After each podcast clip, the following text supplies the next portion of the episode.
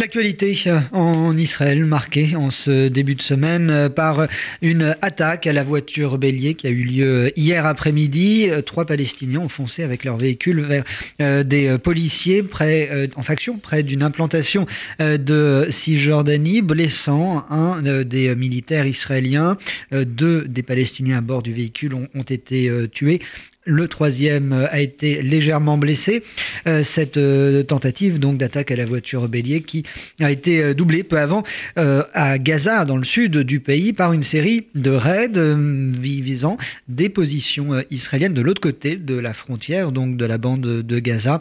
Des ballons transportant des engins explosifs avaient été lancés depuis l'enclave ce qui a eu pour conséquence plusieurs raids menés par l'aviation israélienne contre des positions du Hamas. Nous retrouvons à Jérusalem notre correspondante Cathy Bisraor. Cathy, bonjour.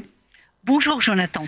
Ça, ce sont pour les donc dernières euh, attaques et, agressions euh, recensées euh, ici en France. Est-ce qu'on peut parler d'un regain de tension aussi bien en Cisjordanie que le long de la frontière avec Gaza depuis quelques jours maintenant?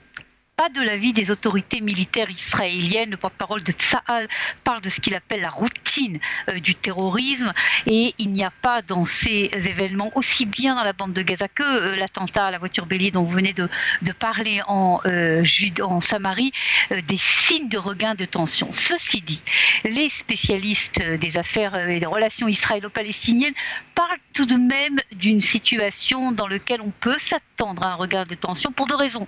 D'abord parce qu'on est dans une période électorale et que régulièrement dans les périodes électorales, il y a des problèmes de sécurité beaucoup plus importants. Et puis surtout qu'on est dans une situation de l'après déjà. Mahmoud Abbas, la recherche de l'héritier de Mahmoud Abbas. Et dans ce type de situation, l'évaluation est qu'il y aura euh, un regain de tension, notamment en Judée et Samarie. Alors, période électorale euh, qui bat euh, son plein. Qu'y a-t-il? Les élections législatives anticipées auront lieu le 9 euh, avril prochain. La récente annonce du procureur israélien, du procureur de l'État israélien, faisant part de la possibilité désormais d'inculper Benjamin Netanyahou. Est-ce que cela a eu ces dernières heures une influence sur les sondages dans les votes possibles pour le Premier ministre sortant? Alors la question que vous posez, c'est évidemment la question que tout le monde attendait de savoir est-ce qu'il y allait euh, avoir une conséquence de cette décision du procureur euh, général et du conseiller juridique euh, du gouvernement d'enclencher hein, une triple procédure judiciaire contre Benjamin Netanyahu. Pour l'instant, c'est très ténu. Certes, on voit une sorte de frémissement des blocs.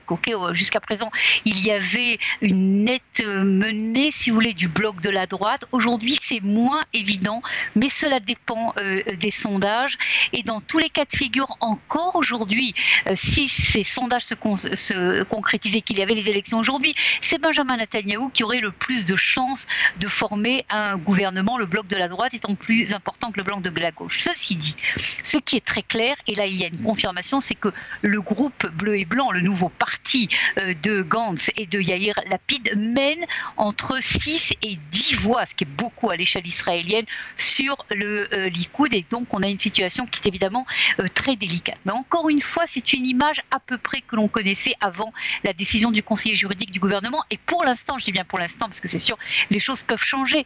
Cette euh, décision d'enclencher donc cette procédure judiciaire contre Netanyahou n'a pas véritablement de conséquences dramatiques euh, sur ces sondages. Les choses vont très vite et le scrutin aura lieu donc dans à peine plus d'un mois, je le disais, le, 9 avril prochain. Quels sont les grands thèmes qui ressortent de cette campagne, Cathy? Alors je crois que s'il y a un, sujet passionnant, c'est véritablement celui-là. Les thèmes, on aurait pu dire l'état d'Israël euh, face à l'Iran, face à des menaces sécuritaires, ce sont et face aux défis de la paix avec les Palestiniens, ce sont ces sujets-là qui seraient euh, à la une de toutes les campagnes électorales. Eh bien non, vous n'entendez presque pas parler euh, de, de l'affaire palestinienne, du sujet palestinien, du sujet de la paix. Si et là, on rappelle que Donald Trump va présenter son plan euh, de paix au lendemain euh, des euh, élections, mais c'est pas ça qui fait véritablement le cœur de la campagne électorale. Le cœur de la campagne électorale est très personnel. C'est presque, j'ai envie de dire, pour Bibi ou anti-Bibi autour de l'affaire judiciaire, autour de Benjamin Netanyahu. C'est véritablement cela qui domine les thèmes de la campagne électorale. Alors, est-ce qu'il faut aller du côté des Arabes israéliens pour entendre parler du processus de paix?